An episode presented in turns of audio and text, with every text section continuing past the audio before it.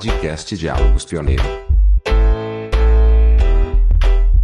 Bom dia, boa tarde, boa noite a todos e todas que nos ouvem.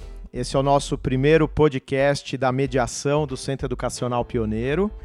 Mediação isso mesmo, mediação. A gente vai falar hoje um pouquinho sobre a construção que começou lá atrás, em 2014, como tutoria, até chegar em 2020 com essa novidade que nós vamos trazer em primeira mão aqui para vocês, o projeto de mediação. E para falar um pouquinho sobre essa construção, essa história, a gente vai ter a presença do professor Renato Luginic Ranieri, professor de História da nossa instituição, formado também na mesma área pai de duas crianças que em 2021 as duas estarão aqui no Pioneiro. É isso, Renato? Isso mesmo. Muito bom, muito obrigado pelo convite, pela participação. E é isso mesmo, estão esperando o Pioneco aqui o ano que vem. E nós teremos também a presença da professora Irma, professora Irma Camini Hirai, diretora da nossa instituição, mãe também de três alunos e alunas que já passaram pelo Pioneiro, né, Irma? Seja bem-vinda. Obrigada, sejam todas e todos muito bem-vindos a esse momento que nós vamos aí discorrer sobre o projeto de tutoria e mediação. Estou muito feliz por esse momento de compartilhar com vocês né, toda essa nossa trajetória. Obrigada. Que bacana. A conversa de hoje com certeza vai ser muito boa, muito interessante. Espero que os ouvintes nos acompanhem aí para entender um pouquinho né, da, daquilo que nós fizemos nessa construção, do acolhimento que a gente faz às famílias, aos alunos e alunas, e a gente vai poder conversar um pouquinho hoje sobre isso. É claro que a gente está aqui com essa composição a Irma sempre presente nesse projeto e o Renato, grande parceiro aí junto comigo nesse trabalho. A gente vai ter oportunidade de mencionar também outras pessoas que fizeram e fazem parte dessa história. Mas eu queria já começar lembrando aí do professor Álvaro, da Marisa, da Silvia, que são pessoas também muito importantes nessa caminhada, e dos professores de convivência ética, o Maurício, o Leonardo e a Carolina Vendramini. Irma, é, sempre fica aquela ideia de que as coisas quando acontecem, né, e elas aparecem, de que elas surgiram e tudo está dando certo e a gente não sabe muitas vezes a história de, do que está por trás, né, dessa construção. Principalmente na área de educação, é, as coisas não são pontuais, elas não acontecem exatamente por conta de um momento, né? É, existe um processo, uma história que vai construindo a identidade daquilo que nós temos hoje. Então, falando hoje da mediação, existe uma história por trás dessa construção, né? E sempre existem também os bastidores dessa história. A gente sabe que a tutoria começou em 2014, mas a gente queria saber um pouquinho de você, o que, que tem aí por trás dessa construção, o que, que antecedeu o início da tutoria. Você pode falar um pouquinho para a gente, Irma? Posso sim, Mário.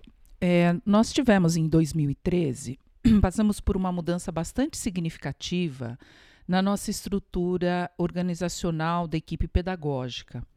Então, nós passamos a ter coordenadores de segmento que seriam auxiliados pelos seus coordenadores de área. Então, a equipe de coordenação de segmento, essa, a primeira equipe, ela foi composta pela Débora Martins, a Kátia Hashimoto e o Durval Barbosa, eh, e que tinham a supervisão do professor Fernando Isao Kawahara. Então, essa foi a primeira equipe que trouxe essa mudança. Nesse momento, eu senti uma necessidade no ensino fundamental 2, nesse segmento específico, de cuidar de questões que elas iam uh, desde a adaptação do aluno ao sexto ano até tratar de questões de conflitos entre os adolescentes e também as próprias crises características dessa fase, dessa faixa etária.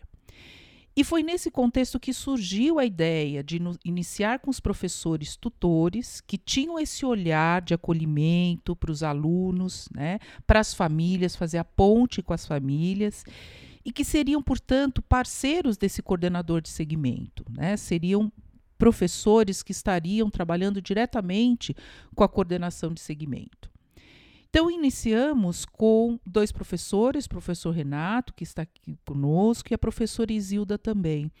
Então, como o Mário falou, é muito importante que a gente entenda os bastidores, né? Parece que quando a gente tem a coisa formada, ela né, surgiu lá. Não, ela foi, foram muitos anos, inclusive, para a mudança dessa estrutura. E a ideia de pensar no professor tutor ela foi semeado há anos anteriores, né? Não foi que a mudança gerou e já começamos com a função já definida. Ela foi construída como ela é até hoje. Né? E entendo que ninguém melhor que o Renato para falar da construção desse projeto de tutoria. Renato, agora é com você. Obrigado. Vamos lá. É, realmente é isso mesmo. A educação é sempre um processo, né? Nada é acabado, as coisas têm começo e às vezes a gente não vê o fim, porque o processo é longo, é sempre uma coisa de médio e longo prazo. É, então a gente começou lá em 2014, né, com essa assessoria, até vai, vamos dizer assim, do Fernando e com o Durval também, das coisas todas que aconteciam no Fundamental 2. Então apareciam coisas desde mediar coisa com os alunos, de pegou meu lápis, é, o que, que a gente faz, a minha borracha sumiu, ele pegou, desde essas, essa dinâmica da sala de aula, até auxiliar, por exemplo, no Fundamental 2, aqueles alunos que ingressavam né, no sexto ano, que é uma questão super importante que a gente sempre teve um cuidado e um olhar muito atencioso para esse momento, porque tem uma mudança significativa além da faixa etária, porque entra num modelo muito diferente, vamos dizer assim, do que tinha antes, com vários professores, 50 minutos por aula. E aí muitas vezes a gente sentia que alguns alunos e alunos ficavam muito sem saber o que fazer com essas mudanças todas. Então a gente tinha uma proposta de auxiliar também esses alunos ingressantes no sexto ano para se organizar, administrar a forma dos estudos, o material, a caneta, o caderno, a mochila, né?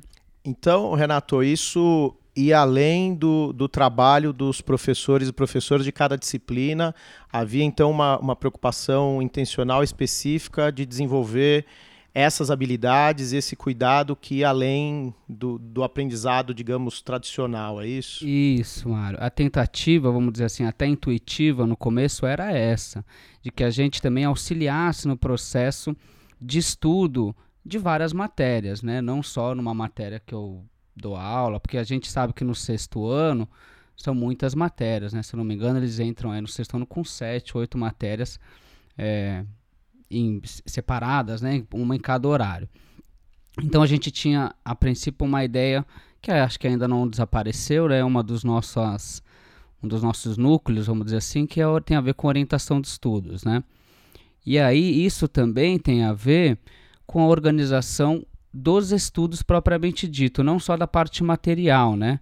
Mas dos estudos, quer dizer, o lugar onde eu estudo, a iluminação, o barulho, e a gente sabe que a gente vive numa cidade bastante barulhenta, né? A rua, a obra, então isso aparecia muito nos alunos.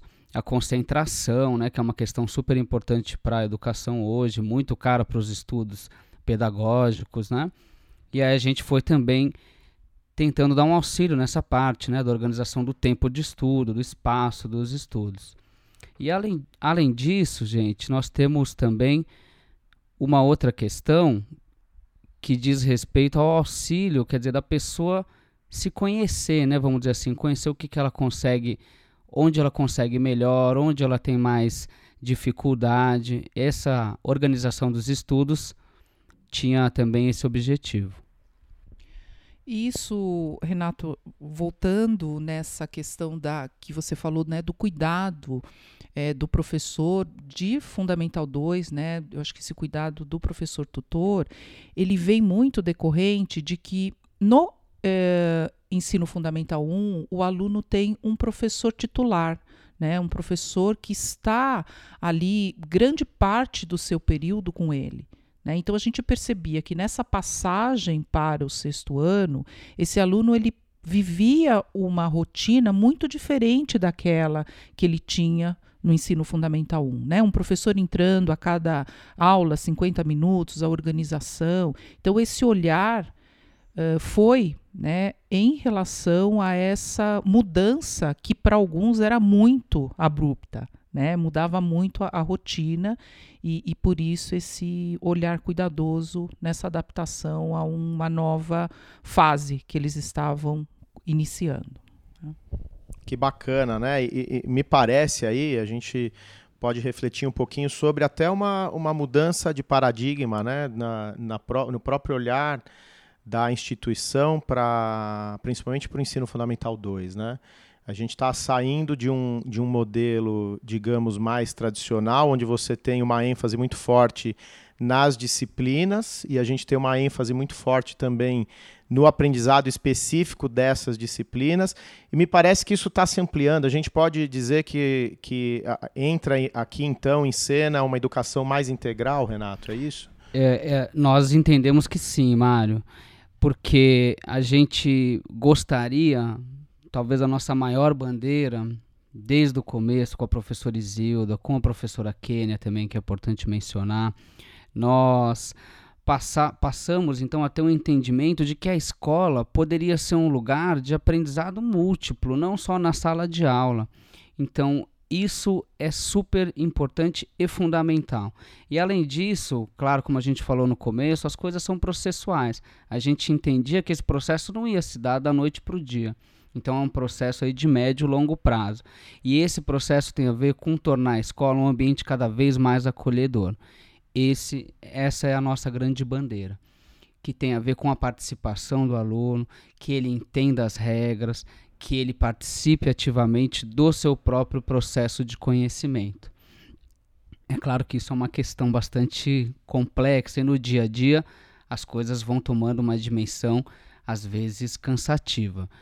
Por isso que a gente recorre sempre a estudos, a formação, a trocas com outros colegas, que certamente nos ajudam muito. Né? E uma dessas questões, Mário, tem a ver com escutativa. Né?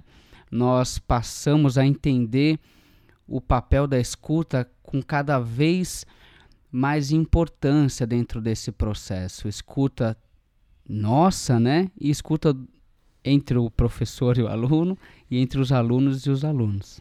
E isso se aprende? É possível se aprender a, a exercitar essa escuta? Eu acho que sim. Eu acho que sim. A gente desaprende, talvez, ao longo da, de uma boa parte da nossa vida, hum. mas a ideia é que isso tem a ver com empatia, com um vínculo de confiança, com desenvolvimento socioemocional, e aí a gente entra realmente numa outra ciência, vamos dizer assim, que a tutoria tem abraçado também e a escola de alguma forma. O lugar da escola, então, passa a ser mais amplo, não só aquele lugar relacionado à sala de aula, mas muito mais ao desenvolvimento integral, né? Que tem a ver com desenvolvimento físico, emocional, social, intelectual. E Renato e Irma, é, eu imagino que nesses anos aí que vocês vivenciaram o desenvolvimento desse projeto, que vocês tenham algumas experiências, né, alguns exemplos para contar para a gente de como isso se deu na prática, né? Eu sei que existe aí a construção do Estatuto do Recreio, a ideia de se criar um espaço é, quase que autônomo aí dos alunos que eles denominaram Cafofo. Vocês podem falar um pouco desses dois episódios aí de como foi a construção dessas duas ideias? Sim. É, a gente estava, né, então tá nessa caminhada de estímulo à participação da vida escolar, né? A gente entende que a escola é um ser vivo, ela não é uma coisa onde você vem simplesmente assistir a aula e vai embora. Então, a, existe uma participação dentro disso e a gente gostaria de tornar isso cada vez mais consciente, né?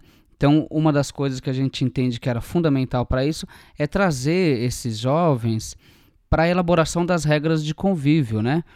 Para coparticipar dos eventos, para representar coletivamente, né, dentro junto com a coordenação, com a direção, discutir melhorias da escola. E isso eu me lembro, Irma, que foi uma reunião que a gente teve lá com os representantes há um tempo atrás, que saíram decisões que afetaram a escola inteira, né? Como, por exemplo, o uso do uniforme, né? o campeonato interclasses, que hoje, naquela época né, que a gente vinha aqui na escola, presencialmente, no presencial, né? se eu não me engano, se esse ano seria o quinto ou sexto ano desse torneio também, que é feito pelos alunos, as regras, a elaboração, os juízes são os alunos, é, eles organizam todo o campeonato de futsal, de futsal feminino, de vôlei, vôlei masculino, vôlei feminino, misto. O, teve um ano que a Irma até jogou com a gente lá. Me lembro. Jogamos vôlei, né? O Mário, é, exato. E, e, então a ideia é que, por exemplo, o recreio seja um ambiente quase que mediado pelos próprios alunos e alunas? Isso, pensando nas regras de convívio, né? A gente entende também que essas regras, quanto mais de cima para baixo elas forem, elas vão ter um entendimento moral cada vez menos elaborado, né?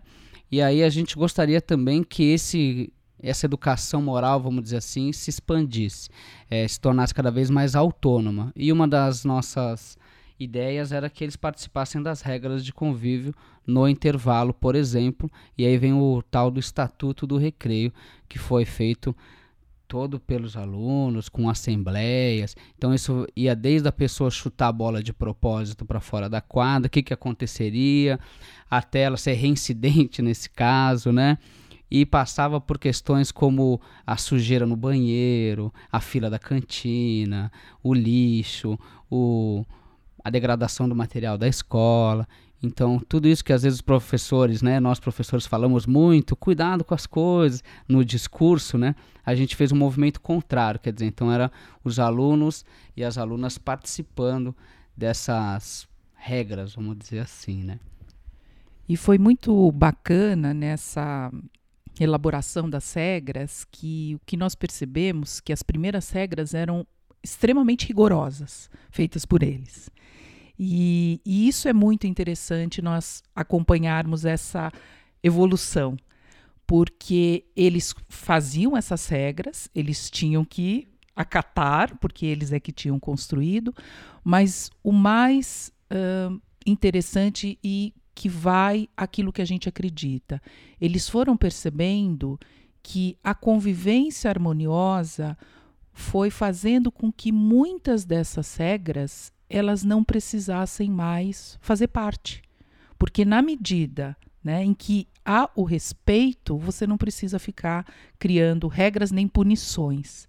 Então, acho que essa é uma, algo que a gente fala que é preciso ter paciência nesse processo, não é, foi uma coisa que nós conseguimos de um mês para o outro, foram, é, foi um tempo de amadurecimento da equipe, mas é isso que nós acreditamos, né, que é um processo. Que bacana, Irma. Então quer dizer que regras podem ser temporárias, então elas elas podem ser criadas por uma necessidade e depois deixarem de existir. Que legal. E, e o Cafofo, eu, eu, queria ouvir um pouco também, Irma, a, como que foi para a gestão aí, para a direção, receber a ideia de se criar um espaço é, autônomo aí para os alunos e alunas, digamos aí, administrarem, fazerem uhum. uso? Bom, o Cafofo também foi eu vejo que é um, um algo que é uma, uma grande conquista. Então, nós temos para a educação infantil, Fundamental 1, eles têm espaços voltados né, para eles, o parque, o brinquedão, agora para o Fundamental 1. E o Fundamental 2, eles tinham os recreios com bola, eles tinham algumas atividades, mas eles não tinham um espaço que nós podíamos dizer que era um espaço deles, né, do Fundamental 2 e do ensino médio. Então veio a ideia de nós disponibilizarmos um, um, espaço que nós utilizávamos como um depósito e envolvemos os alunos, que aquele espaço seria deles. Então, eles construiriam, eles uh, montariam o, o, projeto junto com o arquiteto que estava cuidando de alguns outros projetos da escola. Eles se reuniram, os representantes de classe reuni se reuniram para falar e levar da classe, porque não era a ideia do representante de classe, mas eles levavam o desejo de cada grupo para esse espaço. Né? Então foi desde que, ah, eu quero, eu sei que uma das primeiras, um dos primeiros desejos deles que eles queriam ser atendidos era em relação a ter várias tomadas, para eles poderem carregar o celular. Né? E muitas outras coisas. Eles quiseram verde, quiseram um espaço para eles poderem escrever. Então, o espaço foi projetado por eles e para eles. E as regras para o funcionamento desse espaço também. E aconteceu muito como a gente falou das regras do recreio. Eles, as primeiras reuniões para como é que funcionaria esse cafofo, eles queriam colocar é, câmeras, eles queriam é, trancar, mas eles foram construindo. Não, mas se é nosso espaço, a gente não precisa ninguém vigiando, a gente não precisa fazer um horário. Você percebeu que chegou lá, tem alguém usando, tudo bem. Né? Então é um, é um espaço de conquista. Que Mário, né? Eu acho que é um espaço que a gente, né, a gente fala com muito orgulho, né? Inclusive o nome, né? Que para alguns muito aconchegante, né? É o Cafofo, é o espaço deles. Que legal. Ô Renato, e fala um pouquinho para a gente assim da sua percepção, o que é o Cafofo hoje dentro do nosso ambiente aqui do, do Centro Educacional Pioneiro. E a Irma, ela mostrou para a gente aí na narrativa dela um pouco de como que essa construção foi relevante para a apropriação desse espaço. E ouvindo-a, eu fico imaginando o que, que isso traz de aprendizagem para além dos muros da escola, sabe? Que, que isso traz de, de vivência, de cidadania para esses alunos e alunas? Sim, isso é muito rico, né? É, em vários aspectos. Primeiro, é super importante, eu acho, ressaltar que a escola disponibilizou um espaço para que isso acontecesse. Isso é super importante, porque é um espaço que a gente teria para mediação entre os alunos. É óbvio que isso acontece em todos os lugares da escola, na sala de aula, nos corredores, no recreio. Agora, a gente ter um espaço destinado para os alunos, vamos dizer assim, para o conforto, para o lazer dos alunos nos intervalos é fundamental. E a gente sabe que muitas vezes esses espaços, que nem o salão de festas lá do condomínio, não é? Tem um monte de regra, o que pode, o que não pode, não pode colocar na parede, tem horário, tem. É, a gente partia dessa premissa, que tem uma série de regras.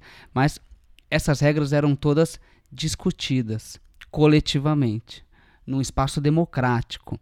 Então, antes do, do Cafofo ser inaugurado, vamos dizer assim, ele já tinha passado, o, os representantes já tinham conversado com o arquiteto de todas as salas, do sexto A, B, C, sétimo A, B, C, oitavo A, B, C, até o terceiro ano do ensino médio. Então, do sexto ano até o terceiro do ensino médio. Então, tem uma, uma vasta quantidade aí de gente e de uma diferença grande de faixa etária também. E aí, nas assembleias, depois que foi elaborado o projeto, o arquiteto ouviu os jovens, né? O que, que vocês gostariam, como a irmã falou, ah, de verde, tem um espaço gourmet, eles queriam fazer churrasco lá em cima. e aí a gente ia conversando. Uma vez que o, o Cafofo ficou pronto, o espaço ficou pronto, é um espaço físico. Agora, o que nos interessava, para além do espaço físico, é o que, que eles vão fazer com aquilo. Qual que, como é que vai ser a, a organização daquele espaço? E aí a gente ajudou a mediar é, essas regras, né, de convívio. Tinha a ver com comer lá dentro, pode comer, não pode comer. Isso, gente, em assembleias gerais do sexto ano ao terceiro médio. Então, às vezes tinha um jovem lá falando de 10, 11 anos e um de 16 respondia a mesma questão. Então, é muito interessante. Isso deu um vínculo, deu uma, é, uma percepção até para nós de conexão entre as séries, de união, né? De pertencimento. E aí tinha desde cuidados físicos com o lugar, né, de degradação, é, até o uso da chave. E nós tivemos uma discussão muito legal que a gente sempre lembra aí com entre risadas e perplexidades, né, do uso de câmera, né? A questão do, de ser vigiado. Muitos desejavam o uso de câmera e outros não. Então foi uma discussão que demorou aí um bom tempo nessas várias assembleias isso levantou polêmicas entre os alunos e no fim das contas eles optaram por não ter câmera. E óbvio que essas mudanças são todas discutidas, flexíveis, elas não são engessadas, elas podem mudar. Isso tudo também vem desse mesmo projeto e dessa ideia de participação da vida escolar. E aí o Cafofo ganhou esse nome também na Assembleia. Tinham vários nomes e o Cafofo foi, foi o, o mais simpático e foi o escolhido pela maioria. Que bacana. É, isso é uma caminhada, né? A gente ouve esses dois projetos, imagina como foi a construção super interessante disso. Claro que ainda tem muita coisa a ser construída, né? Em desenvolvimento. Os representantes de classe, por exemplo, é um desses projetos que, que está passando por uma reconstrução, né? Ele teve uma, um, papel dentro da instituição bastante importante, onde os alunos puderam é, criar essa ideia de que alunos e alunas é, de cada turma representassem eles diante de alguns fóruns de discussão, mas a gente entende também que ainda é uma caminhada, que ele, ele tem um potencial para muitas outras coisas e um, um, outro desenvolvimento. Né? Muito bem, a gente vai encerrando aqui o, o nosso primeiro bloco. É super bacana a gente ouvir um pouquinho dessa história, dessa narrativa. E eu vou aí pedir para que vocês fiquem para o nosso segundo bloco ouvindo com atenção que a gente ainda vai chegar nos dias de hoje. Essa é só uma primeira caminhada, tá bom?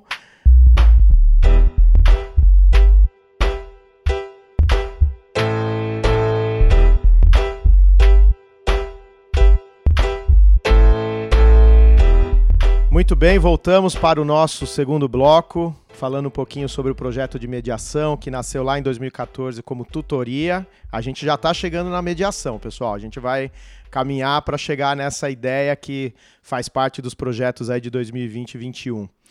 Eu fico pensando que numa construção e numa caminhada como essa, como tem momentos de desafio, né, de reflexão, até de tensão mesmo, talvez de crise, de identidade, de que caminho seguir.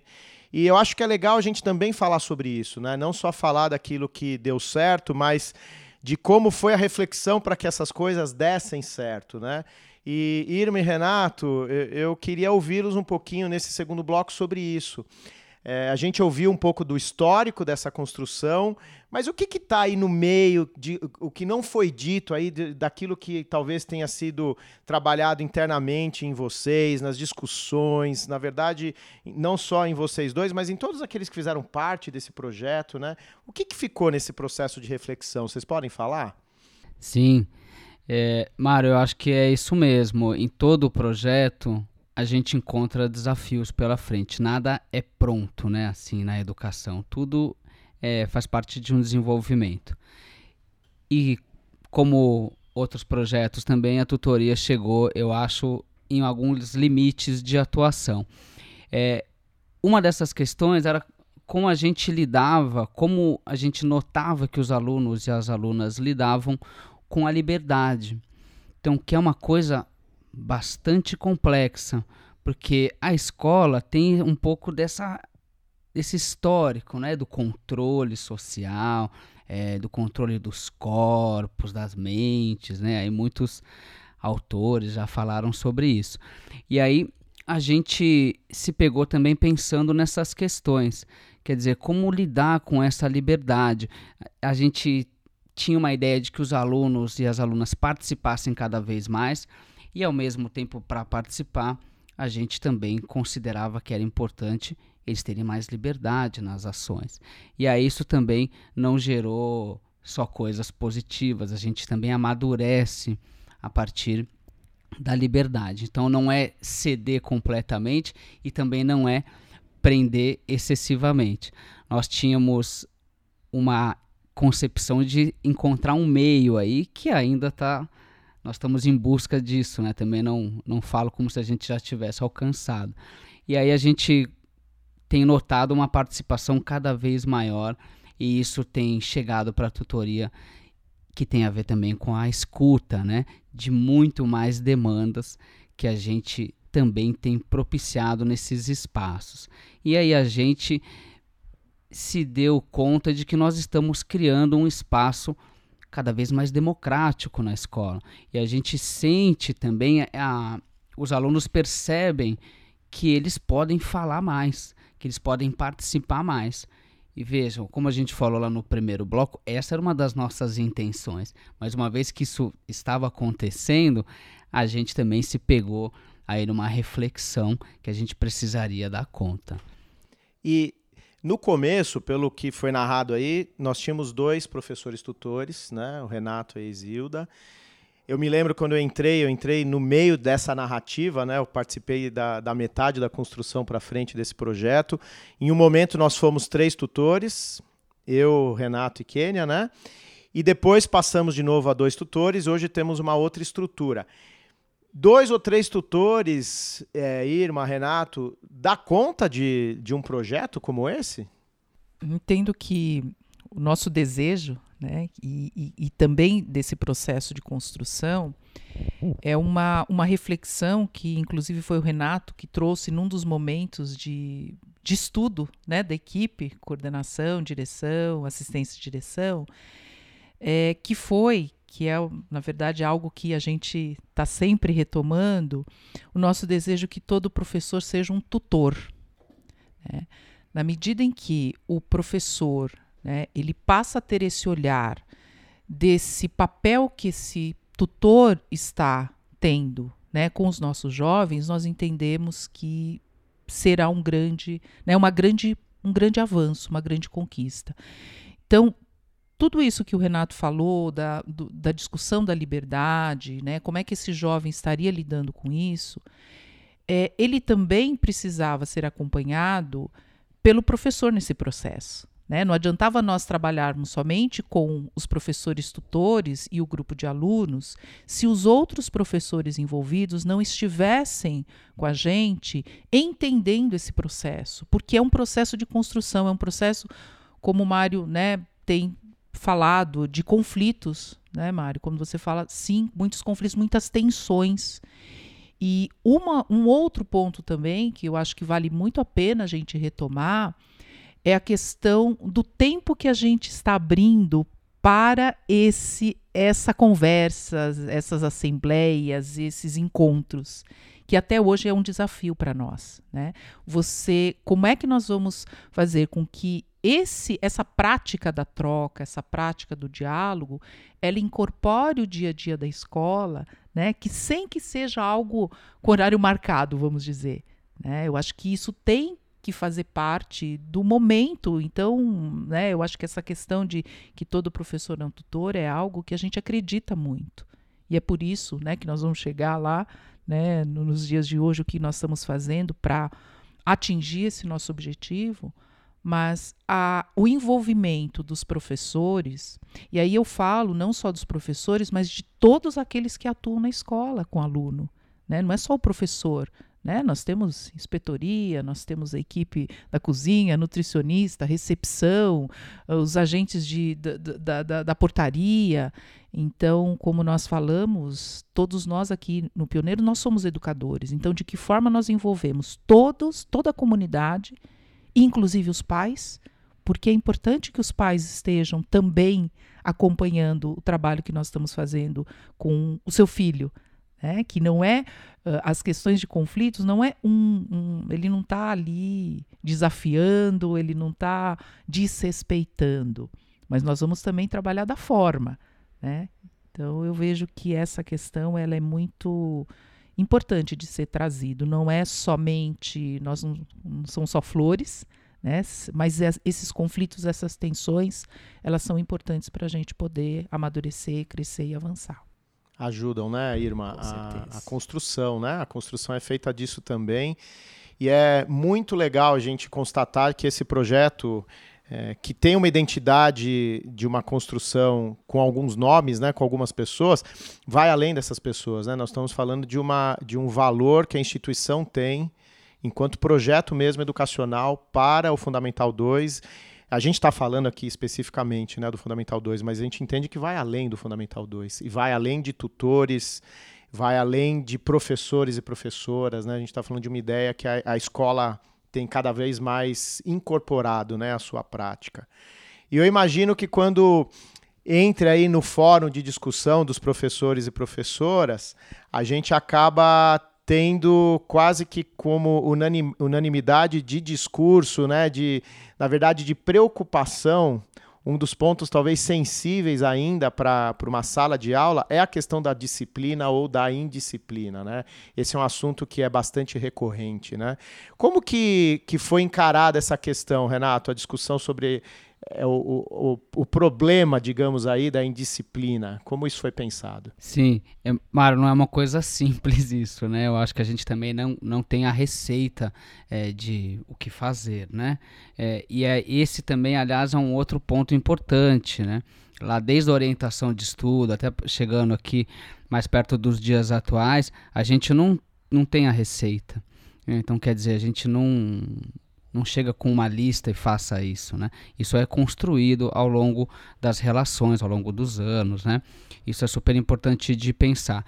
E uma vez que essa escuta esteja mais é, vamos dizer assim, sedimentada é, nos professores, nos tutores, a gente começou a também é, questionar um pouco do sentido, né? E aí eu acho que é isso que tem a ver com essa transformação porque nós víamos cada vez mais é, a indisciplina aparecendo, mas não no sentido ruim da indisciplina, né? Mas como uma força de querer superar, vamos dizer assim, velhas tradições até é, que a escola carrega até de uma forma é, não só o pioneiro, né, falando da educação de uma forma geral. E aí isso tem a ver também com o modelo acadêmico, quer dizer, por que estudar é, esse monte de informações? Para que, que eu tenho que saber tudo isso? A minha rotina é controlada. E aí chega numa determinada faixa etária, isso vem com mais força, né, é, nos discursos e a gente se vamos dizer assim, se aproximou desses discursos e dessas vozes dos alunos. Uma vez que isso aconteceu, dessa aproximação cada vez maior nossa, nós sentimos muito a necessidade de conhecer mais. E aí nós passamos então a entre nós estudar mais, procurar mais conhecimento, procurar trocar mais com outras pessoas, com outras instituições que também já tinham avançado ou não nesse projeto, né? O, nossa autoformação, o que, que a gente chama de grupos de estudo. Então, a professora Irma, professor Mário, professor Álvaro, as professoras Marisa e Silvia. A gente se encontrava quinzenalmente, fizemos isso por dois anos, lendo uma série de materiais, discutindo outra série de coisas e que muitas dessas coisas a gente não encontrou também a resposta, mas nós encontramos mais perguntas e isso foi aguçando também a nossa vontade de conhecer mais, de ir atrás das informações, né, de conversar mais, de ampliar mais o espaço.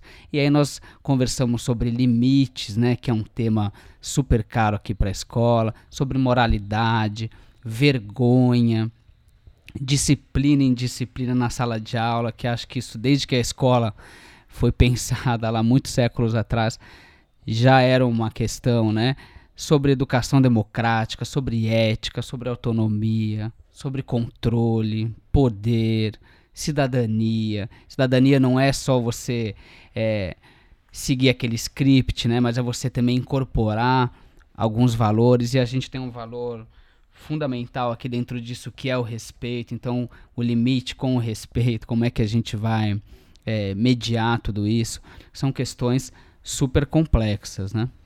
E eu fico imaginando, Renato, como estudar essas questões gera o que a gente falou anteriormente das crises, né? Porque você se depara com, com concepções né, pedagógicas, aí você olha a sua prática e isso às vezes está de acordo, às vezes não está, e isso provavelmente gerou, né? Eu me lembro de, de algumas, alguns textos, algumas literaturas, como a gente saiu incomodado dos encontros, né?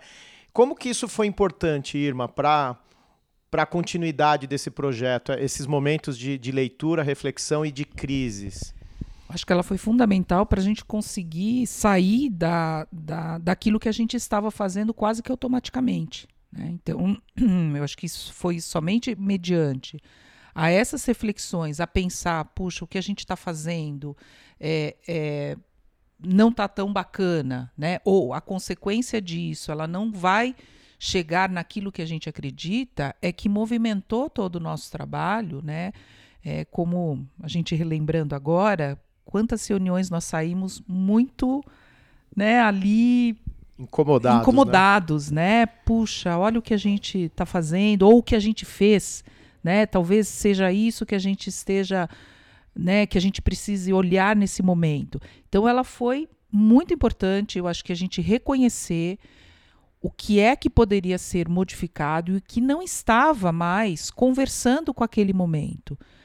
E eu quero dizer, né, que eu acho que era muito importante a gente também, é, acho que enaltecer que fruto desse trabalho, ele uh, foi um projeto que ele foi apresentado. Aí, Renato e Mário, queria muito que vocês falassem, não queria que a gente perdesse esse momento para falar de um projeto que foi, né, que, que o Renato ele apresentou, ele foi aceito, ele foi uh, apresentado para uh, por um congresso, num congresso internacional, né, para entender que o mundo inteiro está pensando nisso, né, mas que isso foi fruto, sim, né, de tudo aquilo que a gente avançou, de tudo aquilo que a gente percebeu que tinha que ser modificado.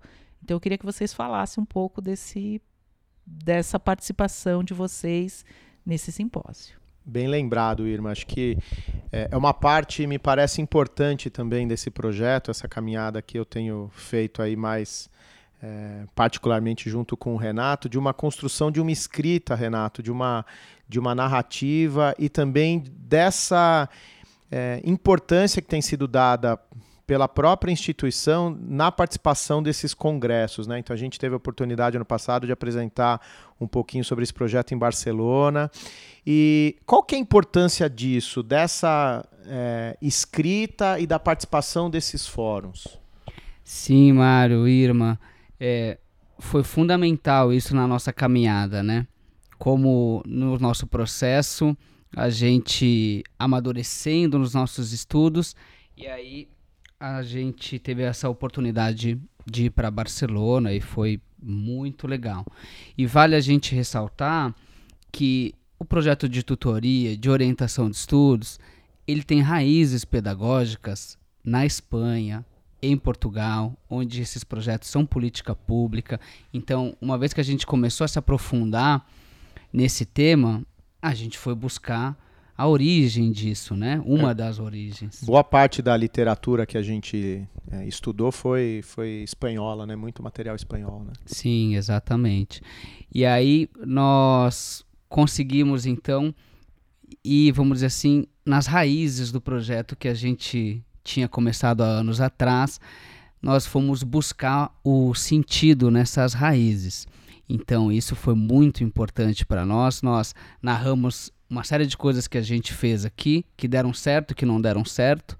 É, conhecemos lá em Barcelona outros lugares do Brasil, da Europa, que estão também nesse movimento e nos surpreendemos de que o que a gente faz aqui é muito é interessante, né? Nós fazemos muita coisa aqui no Pioneiro e que é vanguarda também em outros países. Então, uma das nossas ideias também era a partir desses encontros, até isso veio de uma forma intuitiva, né? Nem foi uma coisa muito planejada, escrita de tudo isso, mas era de narrar um pouco e registrar o que, que a gente fez até hoje. Como nós estamos falando aqui hoje, né, na, na forma oral, nós fizemos isso na forma escrita e tivemos a alegria de ir para lá também. E nós já tínhamos é, contato com outras instituições também, né? É, no Brasil, na, em Belo Horizonte, nós fomos em, em colóquios lá de aproximações com a juventude, é, outras escolas em São Paulo, e aí nós fomos para Barcelona também apresentar um nosso trabalho aqui e nos surpreendemos com a receptividade que nós tivemos, né?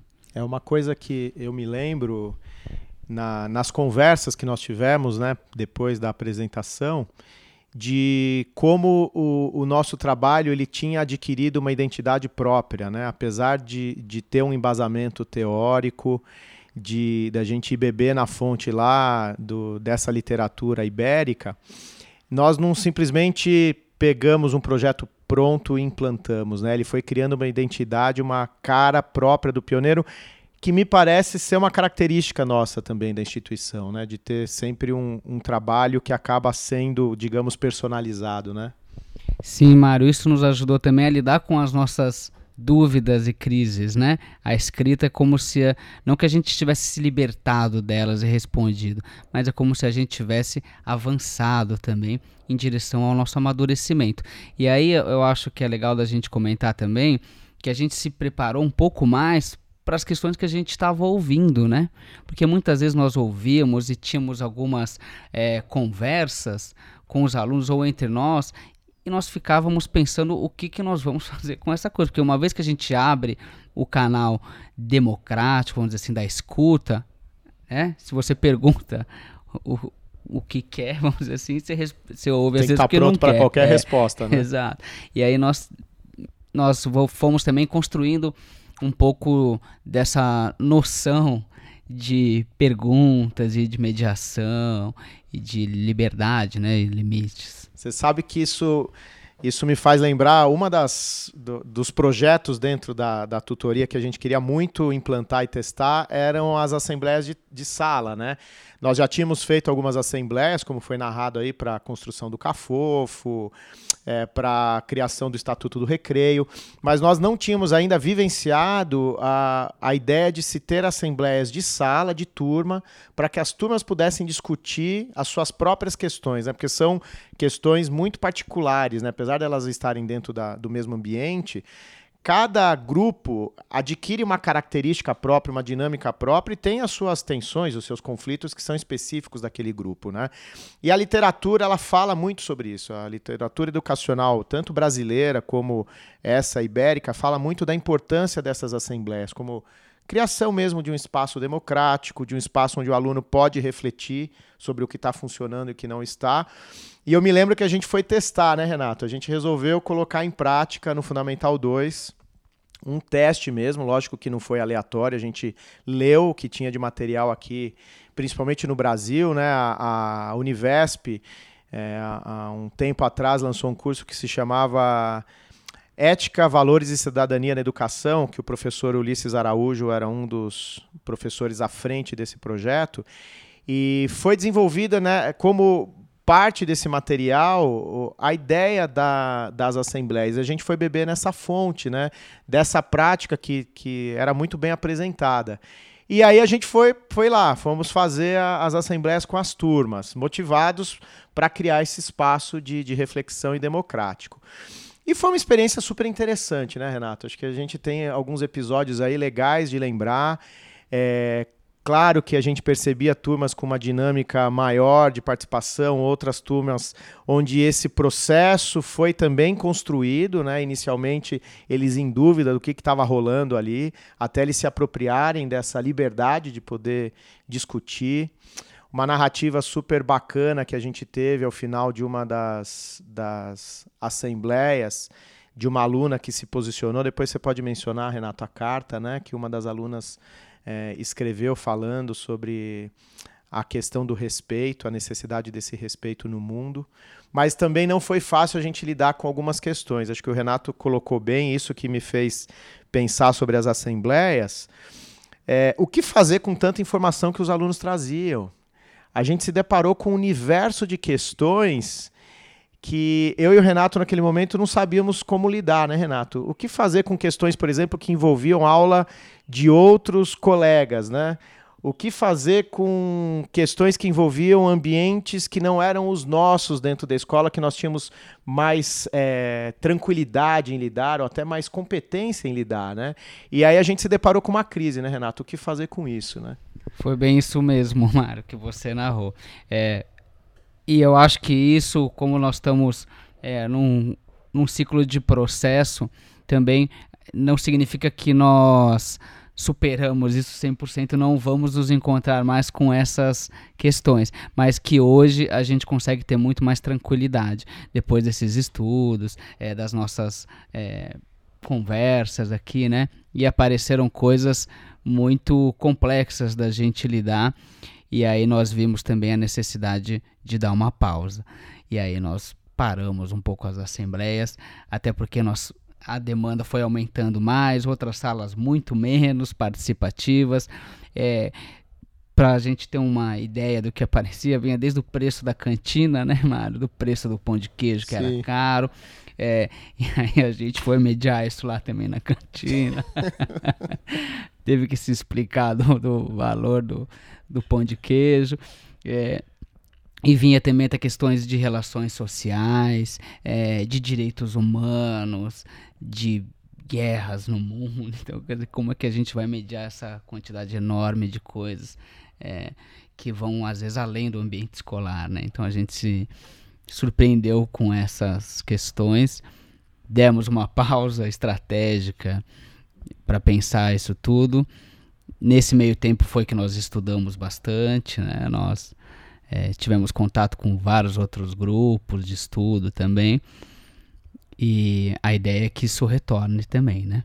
Mais forte. É isso mesmo, a gente parou para pensar e fizemos essa construção dentro de uma, de uma crise né, de, de, de reflexão. Fomos estudar e aí a gente vai narrar no próximo bloco o que nasceu dessa reflexão.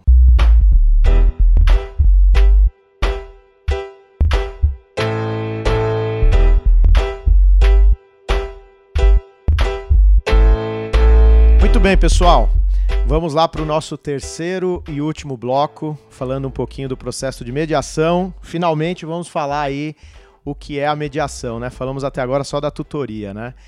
É, a gente vive um momento, ou vivemos um momento nos últimos anos, de um aumento de demanda com relação às necessidades que os alunos e as alunas traziam para a tutoria, né?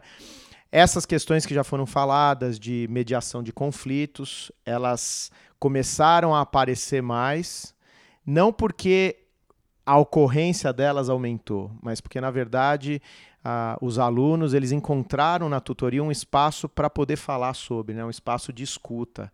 Isso foi muito importante porque eles puderam encontrar ali um espaço, inclusive, de acolhimento. Né? Uma, uma frase que fica ecoando, né, Renato, na, na nossa cabeça foi ouvir de uma aluna que ela encontrou o colorido da escola, quando ela teve a oportunidade de conversar um pouquinho com a tutoria. Isso foi muito significativo. E é natural que, à medida que esse, pro, esse projeto ele seja internalizado dentro da, da comunidade, que os alunos se apropriem desse espaço e a demanda aumente.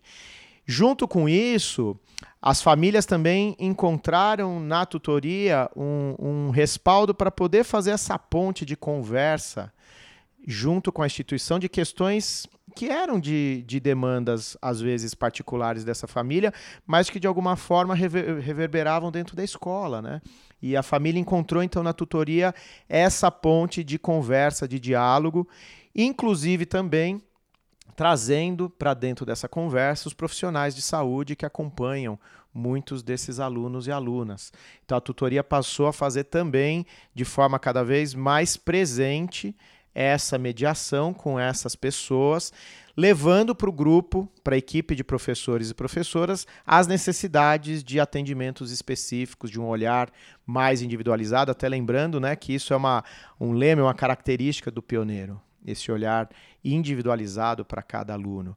E a gente teve essa preocupação de, de realmente colocar isso na medida do possível, que também é uma construção daquilo que nós podíamos fazer enquanto equipe, esse olhar pedagógico mais cuidadoso para que o aluno realmente tivesse o potencial de desenvolvimento da sua aprendizagem. Isso mesmo, né, Mário? E acho que vale a pena a gente mencionar também que a tutoria não, não desejava ser uma ilha dentro desse processo todo. Então, uma vez que a gente tinha mais proximidade com esses profissionais de saúde ou com as famílias, a gente também dinamizava essas informações com a gestão, com o grupo de professores, porque muitas vezes isso implica numa dinâmica de aula, numa dinâmica de aprendizado um pouco mais atenciosa, de algum modelo de avaliação diferente. E isso também a gente foi conversando muito, né? E hoje a gente vê isso com bastante fluência entre o grupo e a tutoria. Muito bem, e, e essa essa construção ela continua, né? Ela continua acontecendo. E a gente viveu aí esse momento de, de conexão mais forte com a equipe de professores entendendo mesmo, como a Irma falou no bloco anterior, de que cada, cada professor é de fato um tutor, e, e isso eu acho que está sendo construído de uma forma bastante significativa. O que nos leva também a pensar um pouco sobre o papel da escola hoje na sua formação, na responsabilidade que ela tem na formação desses alunos e alunas. O Pioneiro é uma escola que tem uma, uma tradição de um ensino bastante significativo, de uma aprendizagem realmente que acontece em todas as disciplinas, em todas as áreas. A gente sabe da, da capacidade técnica que cada um dos nossos professores e professoras tem, e isso é uma identidade do pioneiro que, claro, enquanto instituição, a gente não abre mão e a gente entende que é extremamente relevante para o aluno que ele continue tendo a aprendizagem de cada um desses conhecimentos. Mas a gente também entende que, que a educação de hoje vai para além disso, né? É, existe uma ideia e uma necessidade de reflexão de como que se dá hoje essa educação de qualidade. Então há um movimento dentro de equipe de professores para pensar sobre isso. Como que eu faço uma aula de matemática com mais qualidade? Ela sempre foi muito boa, mas como eu posso fazer para esse público de hoje? Para esse aluno e essa aluna que hoje traz outras demandas, outras características e para um futuro que também vai exigir dele outras habilidades e outras características. E para um presente que já exige dele outras habilidades e outras características. Então, se no passado a escola é, foi marcada, né, a ideia de escola foi marcada como a, aquele ambiente que formava o cidadão do futuro, Hoje a gente tem convicção no pioneiro que a gente forma o cidadão do presente, porque esse aluno já está atuante dentro dessa sociedade, ele já está, por exemplo, exposto aos meios digitais, ele precisa saber lidar com eles. Então são questões que são necessárias serem discutidas agora. E por isso também a importância de se discutir essas questões socioemocionais, essa formação mais integral, essa formação das relações, essa formação que leva o aluno a poder se autoconhecer e a partir desse autoconhecimento potencializar aquilo que ele tem, saber desenvolver as áreas que talvez ele tenha maior necessidade de uma atenção e também entender que, que as relações hoje elas podem ser frutíferas para esse ambiente, permitir que as aulas, inclusive, fluam melhor e que a aprendizagem aconteça melhor. Mas a gente sabe também, até por aquilo que falamos da indisciplina, que as relações também podem ser extremamente danosas para esse processo. Daí a importância também de se discutir e se aprender sobre as relações e as relações que são baseadas na ética. E como fazer isso? Como que a gente pode aprender, como que a gente pode ensinar sobre uma educação, sobre uma relação, sobre uma convivência que seja ética. A nossa faculdade, Irma, Renato, é, nós formamos aí Geografia, História, Pedagogia, ela ensinou a gente sobre essas questões?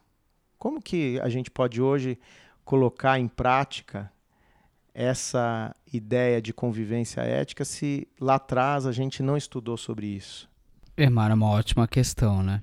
Eu acho que não. A minha faculdade, pelo menos, não.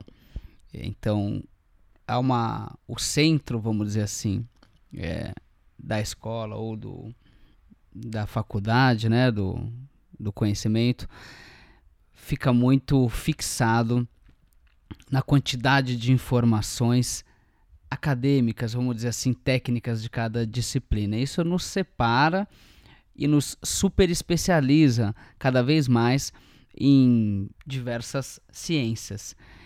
Mas também a gente entende que precisa voltar um pouco. As ciências estão juntas, né? Há uma grande ciência, talvez, que é o conhecimento. E ela foi departamentalizada em diversas áreas. É, isso é uma realidade já há bastante tempo e a gente sente que em cima dessa super especialização a gente também reproduz muitas vezes essa lógica, às vezes muito maçante, numa quantidade de informações bastante grande. Isso dizendo no, contexto geral da educação, né? não só no pioneiro, que, como o Mário disse também, é importante para o futuro. Né? E a gente também tem visto que as relações e vamos chamar de a parte mais emocional aqui das, dessas relações têm sido decisivas no aprendizado. Um exemplo importante é o quando uma pessoa, um aluno ou uma aluna vai mal numa prova, ela se sente bastante frustrada.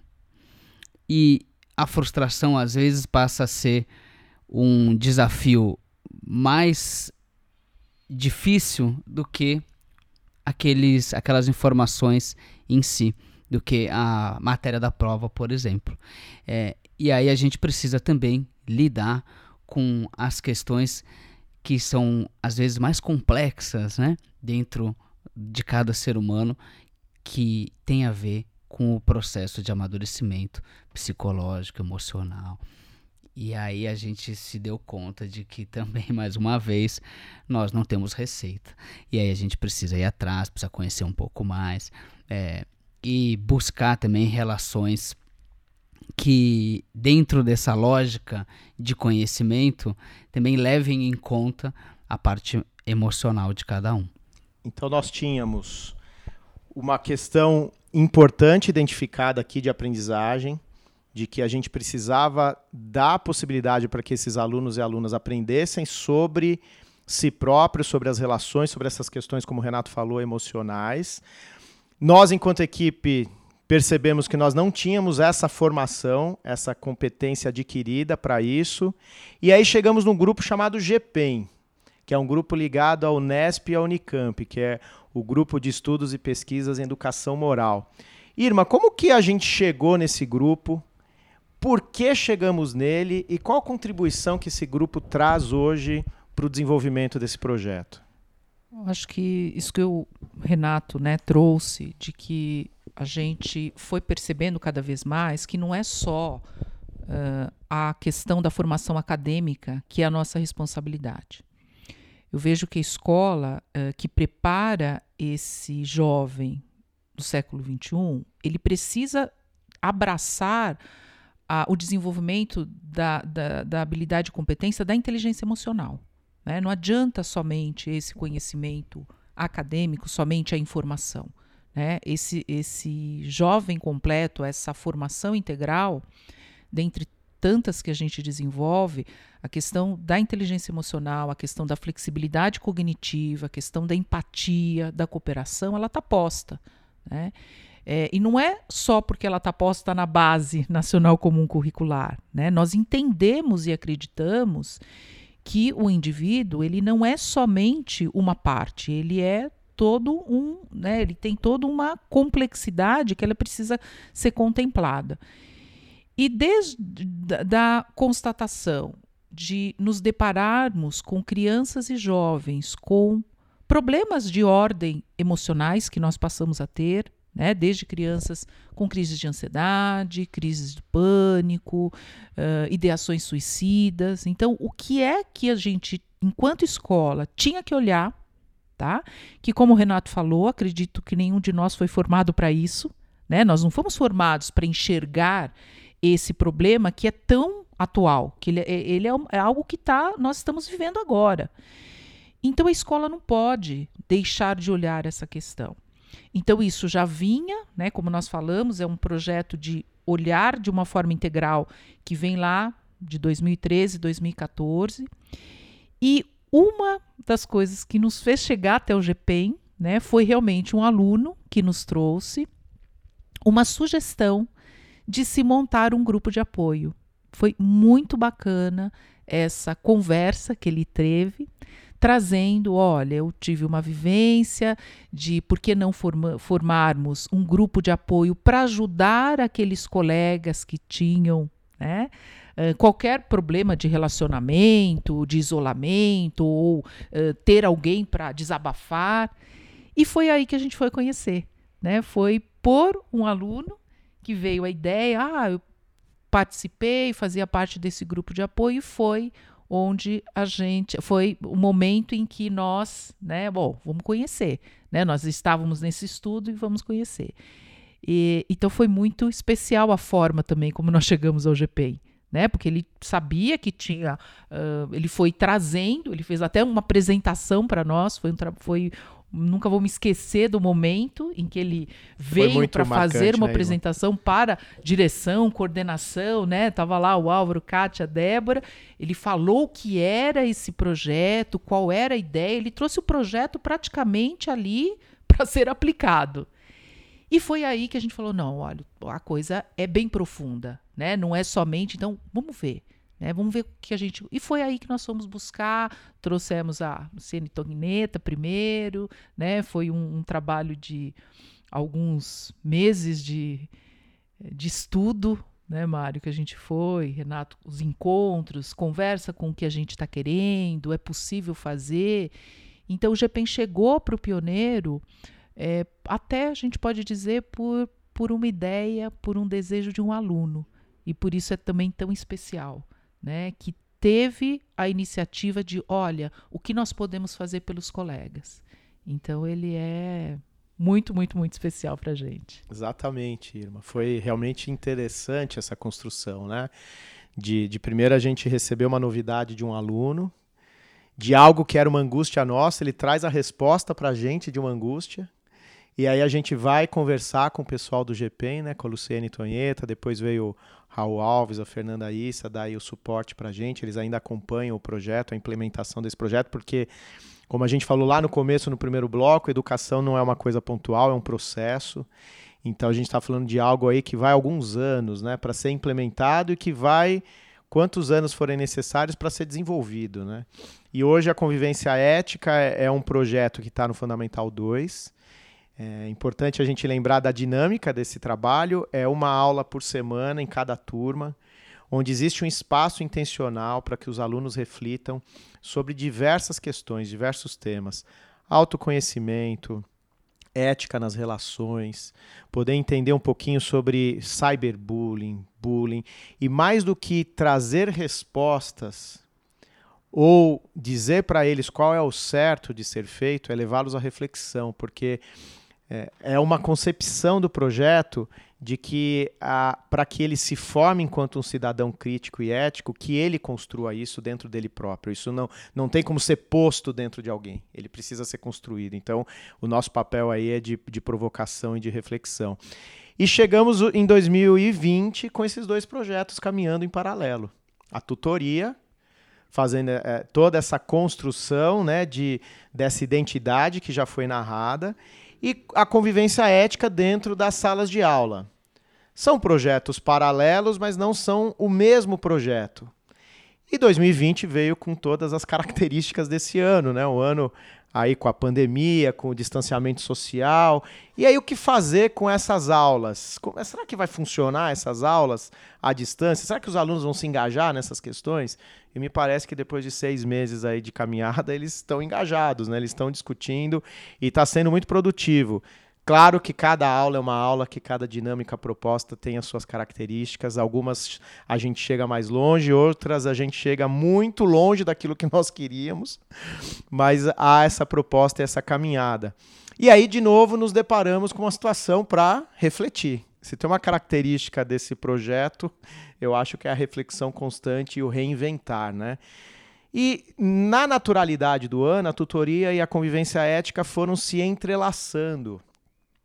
E elas também acabaram se deparando com situações que o próprio ano trouxe de desafio. Se nós já tínhamos antes é, situações que nós lidávamos com alunos com crises emocionais, com ansiedade, com até sinalização de depressão, muitas vezes aí é, esse aluno tinha realmente o, o diagnóstico de um profissional da saúde, às vezes não. Nós também nos deparamos é, esse ano com essa situação potencializada pelo momento. E ela trouxe junto com ela questões bastante importantes também para a escola cuidar junto com a comunidade, que são questões, por exemplo, ligadas a ideações suicidas. E aí a tutoria e a convivência ética se viu com esse novo, de novo. O que fazer então com essas questões? Foi aí que a partir dessa reflexão, da conexão desses dois projetos e da necessidade da gente poder atender essa nova demanda, que não é uma demanda exclusiva desta comunidade, também não é uma demanda exclusiva deste momento, apesar do momento ter potencializado. Como lidar então com essas questões? Foi aí que veio então a ideia de se pensar de novo e caminhar então e enfim para a mediação. E eu queria ouvir vocês, Irma e Renato, o que é chegar nessa mediação? Por que chegamos nesse nome? Por que chegamos nesse projeto? Esse nome ele representa um projeto. O que, que é esse projeto e aonde queremos chegar com ele? É isso mesmo, né, Mara? As questões elas são mutáveis, né? Isso também nos, nos transmite grandes lições, né?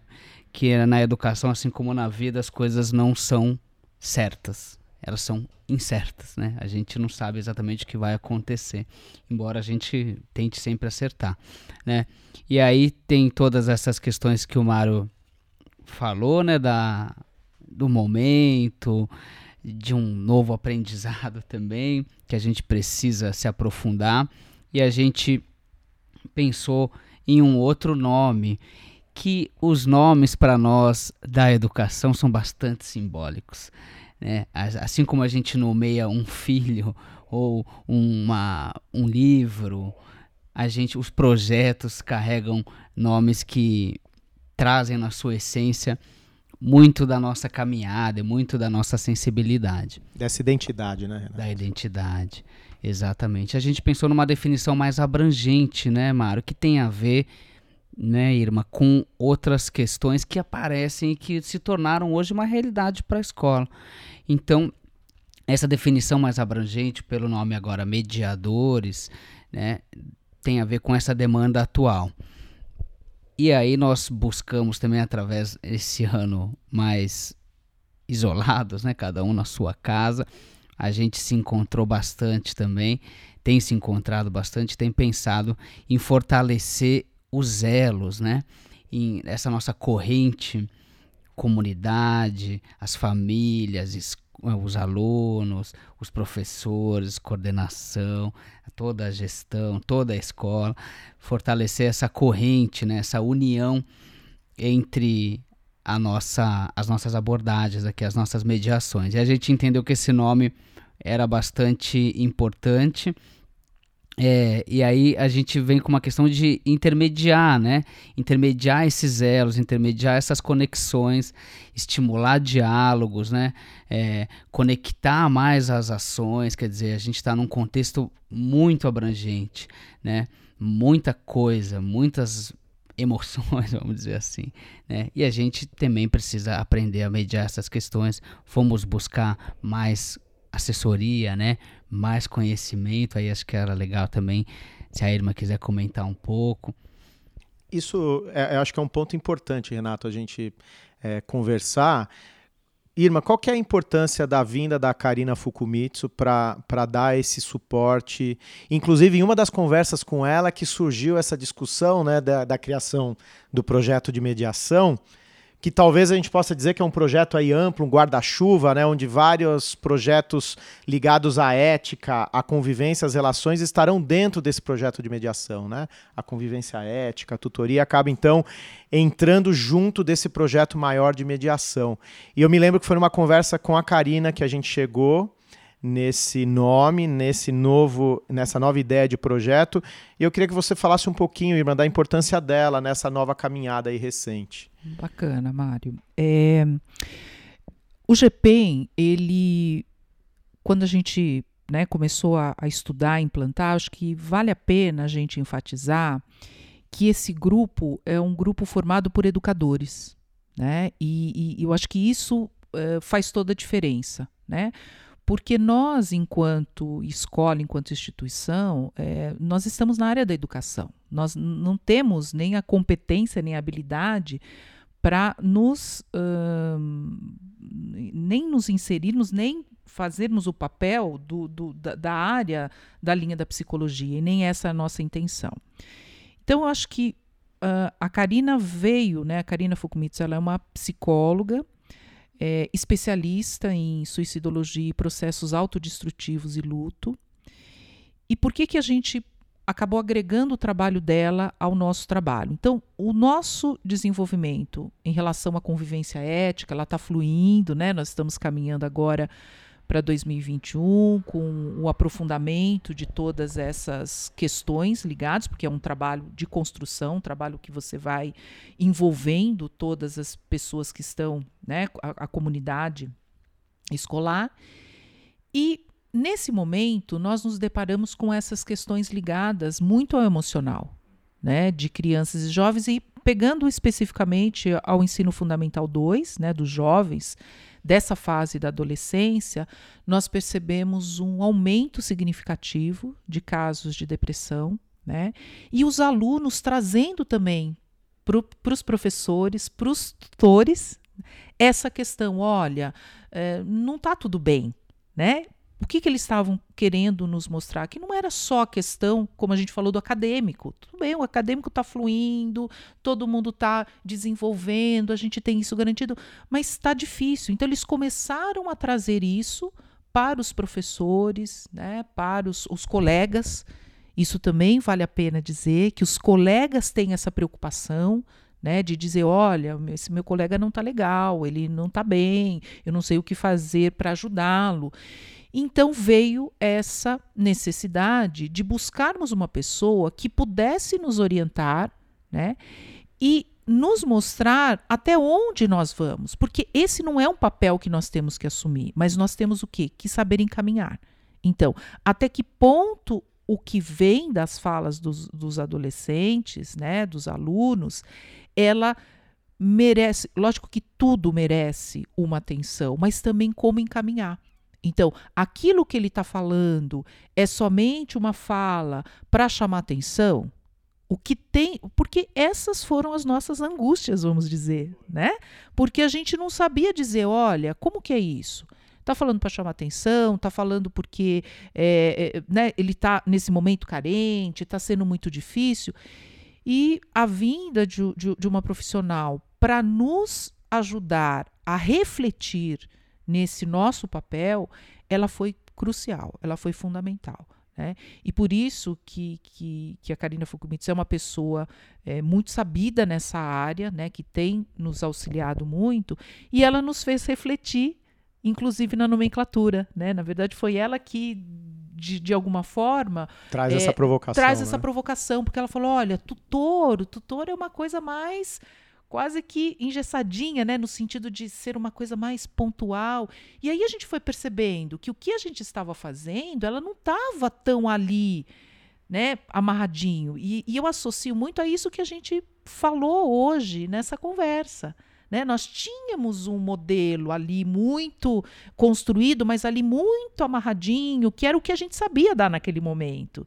E hoje ele foi ampliando a ponto de ter uma flexibilidade, porque eu acho que o mediador ele é muito além do tutor. Né? Então eu, eu entendo que a própria a nossa própria reflexão em relação à nomenclatura não deixa de ser um, uma evolução, um, um, crescimento, um amadurecimento desse projeto que foi semeado com a intenção, acho que a intenção é genuína e é a mesma, é a mesma. Né? pensarmos no aluno como um ser integral, mas eu percebo que a mudança desse nome também traz para a gente, frente a tudo isso, né, os nossos avanços. Então eu vejo assim com, sabe, com muita satisfação. Né? Eu acho que a gente está batalhando muito por isso. E quem sabe, de repente, a gente tem daqui a um tempo um outro nome. Exato. Né?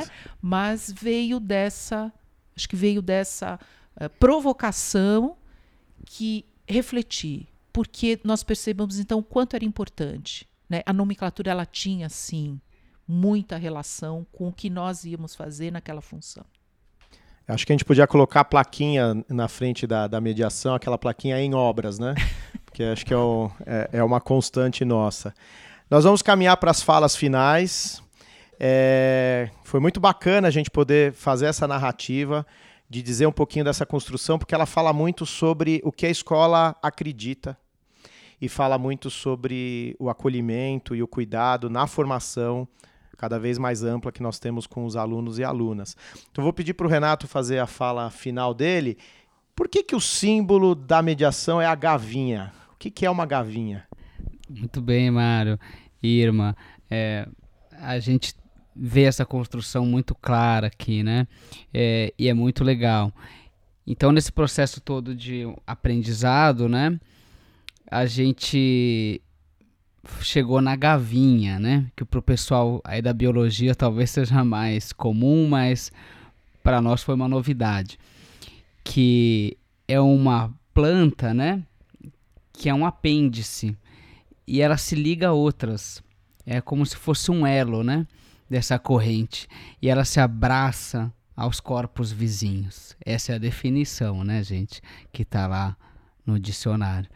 É, é um abraço, é um elo. Então a, a gavinha vem bem a calhar nesse nosso abraço também a todo o projeto, a toda a comunidade e a todo o nosso amadurecimento aqui. Legal, Renato. Obrigado, viu, Renato, pela sua Eu que agradeço, obrigado. Um grande abraço a todos. Irma, que, que você quer deixar de palavra final para a nossa comunidade aí que está nos, nos ouvindo? Bom, primeiro eu quero agradecer aí ao desafio que vocês colocaram de fazer esse podcast. Foi um, um desafio, foi. né?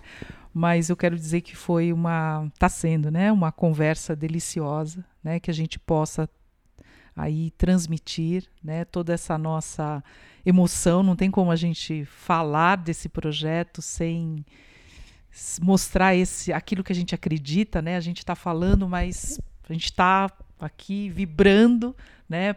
É, resgatando tudo que foi desde o início. Eu, pelo menos, faço uma, uma retrospectiva e vejo quanto nós avançamos, né?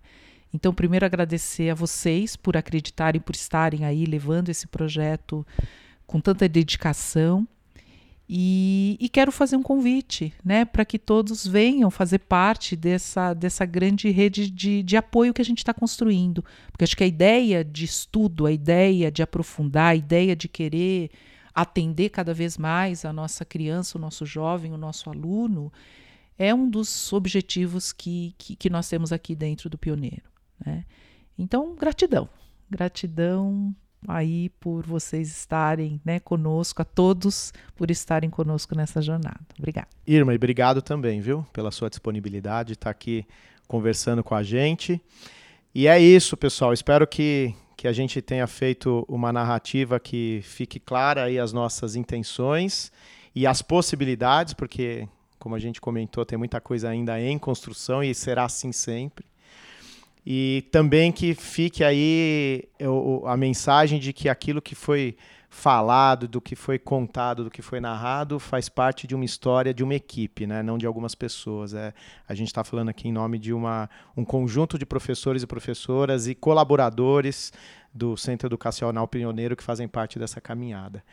E eu também não posso deixar de agradecer ao Mário Jun Okuhara, o nosso técnico, que fez todo o suporte aqui para que essa, esse podcast acontecesse. E nós estaremos. É, quando a gente fala, a gente se compromete, né? Então eu vou falar aqui para a gente se comprometer. Nós estaremos aí nas próximas semanas lançando outros podcasts para a gente discutir um pouquinho mais sobre a mediação no ensino fundamental 2. Obrigado pela atenção de todos e todas e fiquem bem.